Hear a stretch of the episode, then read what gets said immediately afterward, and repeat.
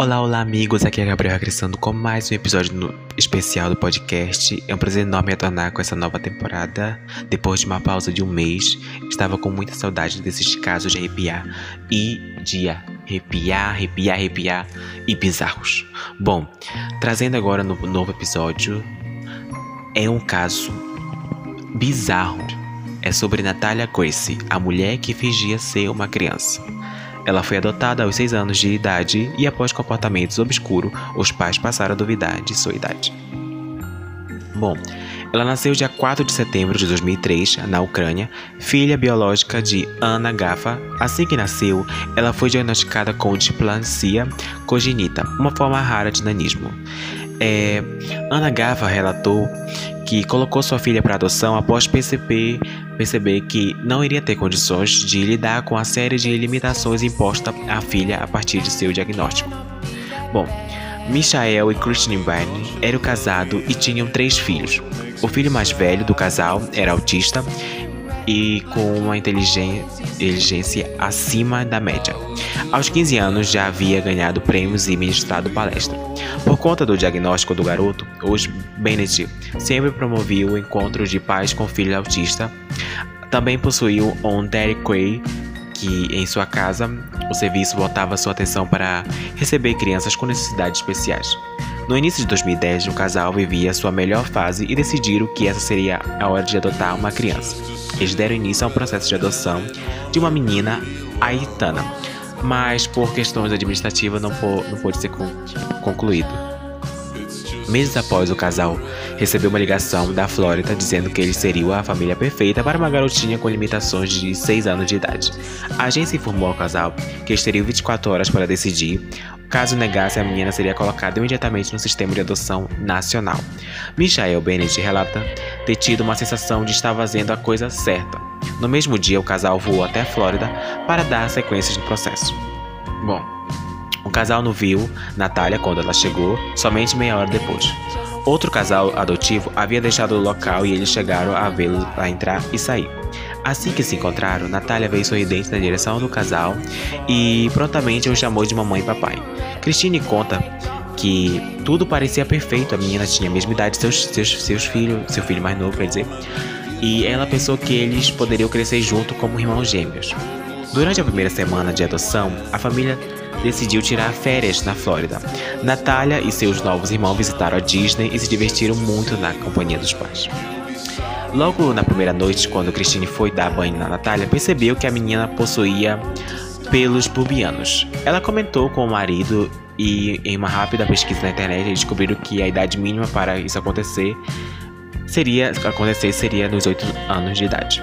Apesar do resultado da pesquisa, o casal resolveu não levar isso adiante e demonstrar amor e compaixão pela nova integrante da família. Assim que retornaram para casa, em Indiana, a família estava passando por uma fase de adaptação. Natália frequentemente brincava com as crianças da vizinhança. Durante sua, sua rotina de afazeres domésticos, Cristina ficou chocada ao perceber que as roupas íntimas de Natália estavam sujas de sangue. Quando ela questionou a garota, a mesma afirmou que há algum tempo já menstruava, mas teve vergonha de contar aos pais. À noite, Cristina contou ao marido essa história e os dois perceberam que pareciam procurar resposta, precisavam procurar resposta em um embaranhado de situações estranhas. No ano de 2010, a garota precisou fazer uma cirurgia no para corrigir uma deformidade. Os Bennett aproveitaram a ocasião para realizar um teste de densidade óssea, e o resultado, o resultado correspondia a uma criança de 8 anos de idade. O médico responsável pelo exame afirmou que conhecia outra garota residente indiana que tinha a mesma doença de Natália, com esse de- que parecia. Cara, as duas tinham a mesma idade e os Bennett acharam que seria ótimo conhecer essa família, que provavelmente partilhava os mesmos desafios. Eles marcaram o encontro. Chegando lá, os pais perceberam muitas diferenças entre as duas meninas da mesma idade. Natália tinha rosto mais definido e com feições menos infantis, e também sua dicção e vocabulário muito superiores. Michael Bennett relata que na ocasião, Natália percebeu que não se parecia em nada com a menina, e apesar de ter as mesmas limitações, é, em uma tentativa de parecer mais infantil, enchia suas bochechas de ar, evitando os contornos de seu rosto que apareciam. Já em casa, nos dias que seguiram, Natália contava os detalhes de sua vida na Ucrânia antes de vir para os Estados Unidos. Os pais, na intenção de tornar o ambiente mais familiar, convidaram para jantar uma, uma vizinha que também tinha nascido na Ucrânia. A mulher, assim que viu a garota, começou a falar em ucraniano e a Natália não parecia não entender nada. E em seguida a tentativa foi lhe mostrando as letras do alfabeto que ela também não reconhecia. Após esse episódio, a garota passou quatro dias sem falar com a família, sem explicar o porquê. É, a essa altura, toda a família Bennett já, te, já sentia tensão sobre a dinâmica familiar que estava acontecendo. Natália passou a apresentar comportamentos maldosos e perturbadores. Quando a família saía de carro, ela fazia questão de sentar ao lado do irmão mais novo. Ali mesmo ela fazia sua necessidade e esfregava pelo corpo do irmão. Segundo Michael e Natália, Natália tentou se jogar do carro algumas vezes para chamar a atenção de pedestres. Era comum ela, ela esconder, esconder seus brinquedos dos irmãos e os tatas é, brigava com eles para devolver. A garota passou a esconder facas sob o travesseiro, colocar taxinhas nas escadas para que seus irmãos furassem os pés, até dizer aos pais que tinha o desejo de vê-los mortos. A família manteve isso em segredo por meses, parte por acreditar que fosse apenas um período de rebeldia, parte por não saber como lidar com uma, uma alavanche de episódios estranhos desde sua adoção.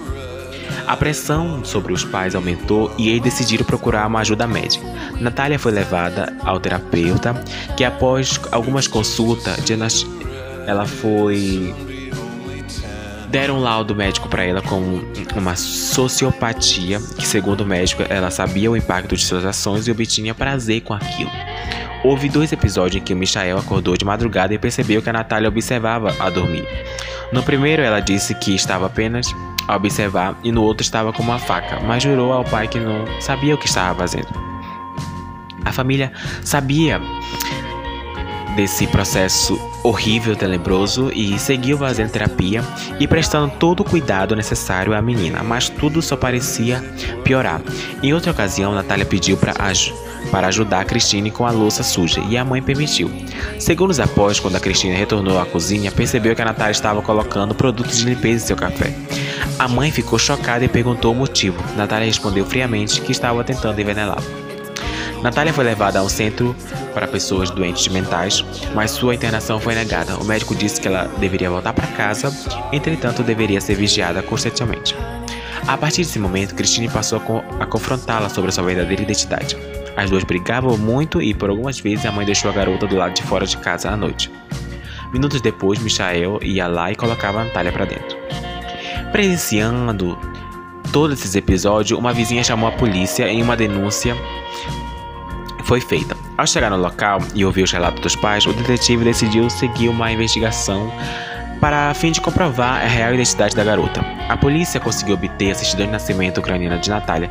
Foi possível descobrir que a mãe abandonou-a ainda no hospital. Documentos de 2008 de sua chegada nos Estados Unidos comprovaram que a garota ainda tinha a mesma altura. Fato estranho até para uma criança com nanismo, que durante a infância aumenta suas medidas. Na época, Natália chegou a admitir que no orfanato ucraniano foi orientada a mentir sobre sua idade, pois, parecendo menor, seria mais fácil uma adoção. Um novo teste de cidade óssea foi feito e o resultado revelou que uma criança de 11 anos de idade. Os Bennett ligaram para a agência de adoção requerendo informações mais sobre a Natália e também sobre a família com quem ela vivia antes.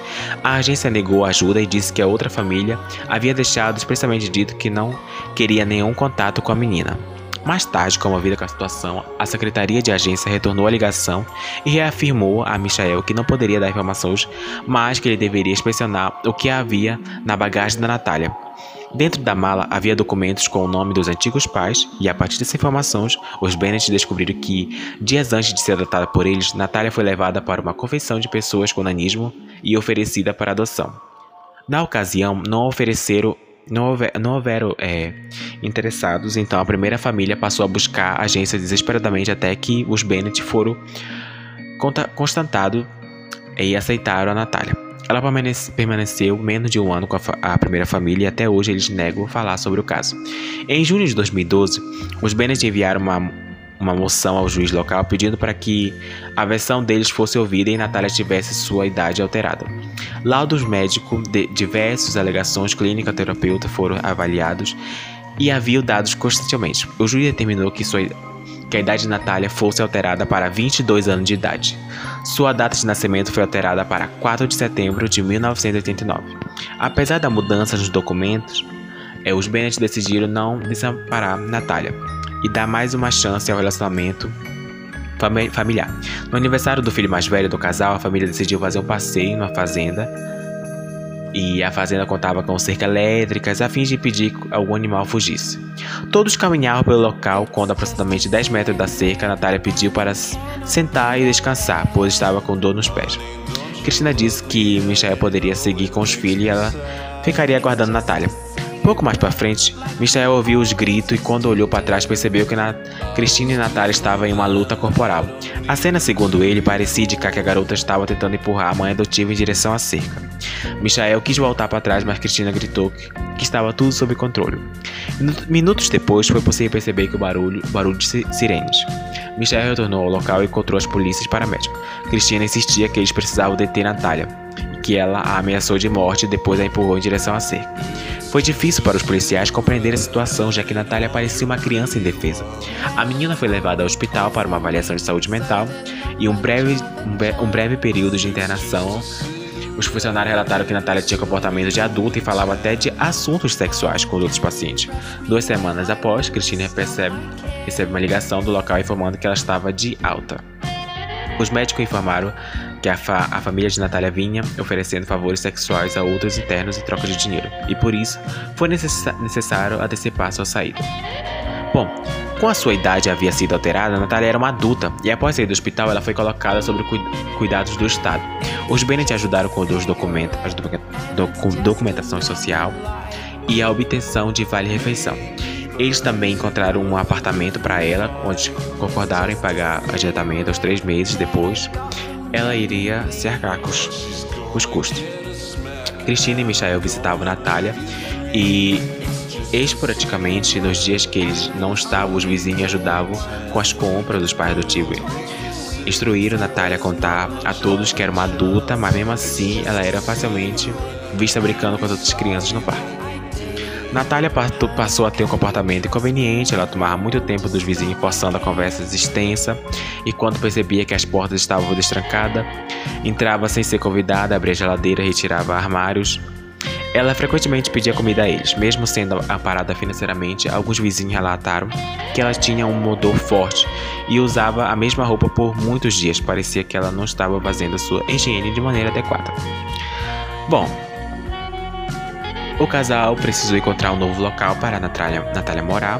Natália foi colocada em outro apartamento num bairro distante. Enquanto isso, a família Bennett decidiu se mudar para Canadá, já que os filho, o filho mais velho havia ganhado uma bolsa de mestrado no país. Neste local, Natália conheceu Ayrton e Cynthia Quiz. Uma das vezes em que saiu pedindo comida para os vizinhos, o casal percebeu que Natália se alimentava mal e, e tinha dificuldades para realizar tarefas básicas. Foi aí que eles a convidaram para morar em sua casa. A essa altura, Cristina e Michael, que estavam morando no Canadá, enfrentavam uma crise em seu casamento. Eles foram diminuindo cada vez mais o contato com Natália e, mesmo assim, ainda pagassem algumas de suas despesas. Dois anos após a família Mans entrou como um pedido de adoção de Natália legalmente, eles acreditavam que ela era uma criança de 13 anos na época, mesmo tendo conhecimento dos fatos que mudaram a sua idade. Os Bennett foram contra, alegando que ela era uma adulta. O juiz interferiu o pedido. Apesar disso, ela continuou morando com o casal, sendo criada como uma criança. Segundo a nova família, ela é uma irmã maravilhosa para as outras crianças e nunca apresentou comportamento violento. Em 11 de setembro de 2019, os Bennett foram acusados de, de negligência infantil por terem abandonado Natália em 2013, em um período que ela morou sozinha.